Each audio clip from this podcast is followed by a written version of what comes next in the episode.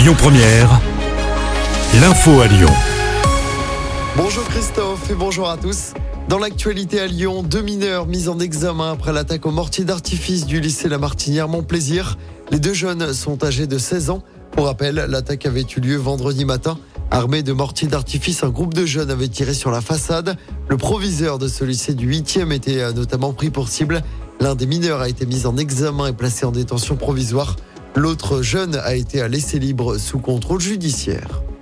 Dans l'actualité également, cette intoxication au monoxyde de carbone hier soir à Lyon. Six personnes, dont deux enfants, qui vivaient dans un appartement du premier arrondissement, ont été prises en charge par les pompiers. Elles ont toutes été hospitalisées. L'origine de cette intoxication au monoxyde de carbone n'a pas encore été précisée. Situation très tendue dans le Vieux-Lyon hier soir. Une cinquantaine de personnes se sont mobilisées en réponse à l'attaque d'une conférence sur la Palestine samedi soir. Une attaque de militants d'ultra-droite qui avait fait plusieurs blessés. Un militant a d'ailleurs été incarcéré. Hier soir, la police était sur place pour éviter tout affrontement dans le Vieux-Lyon. Des vidéos montrent plusieurs dizaines de personnes, dont certaines recouvertes d'un drapeau de la Palestine, en train de défiler en scandant des slogans antifascistes. Et puis avis aux fans lyonnais d'Eric Clapton, l'ouverture des préventes pour son concert de l'année prochaine à Lyon ouvre aujourd'hui à 11h. La billetterie générale ouvrira ce jeudi. Le légendaire guitariste britannique se produira le 29 mai prochain à la LDLC Arena de Dessine.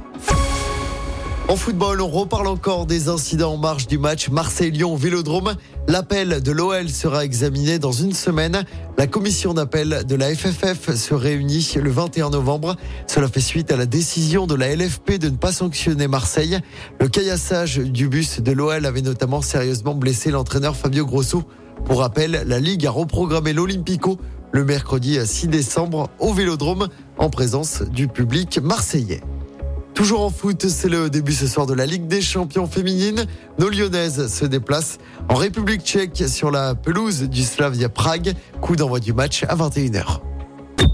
Écoutez votre radio Lyon Première en direct sur l'application Lyon Première, lyonpremière.fr et bien sûr à Lyon sur 90.2 FM et en DAB+. Lyon Première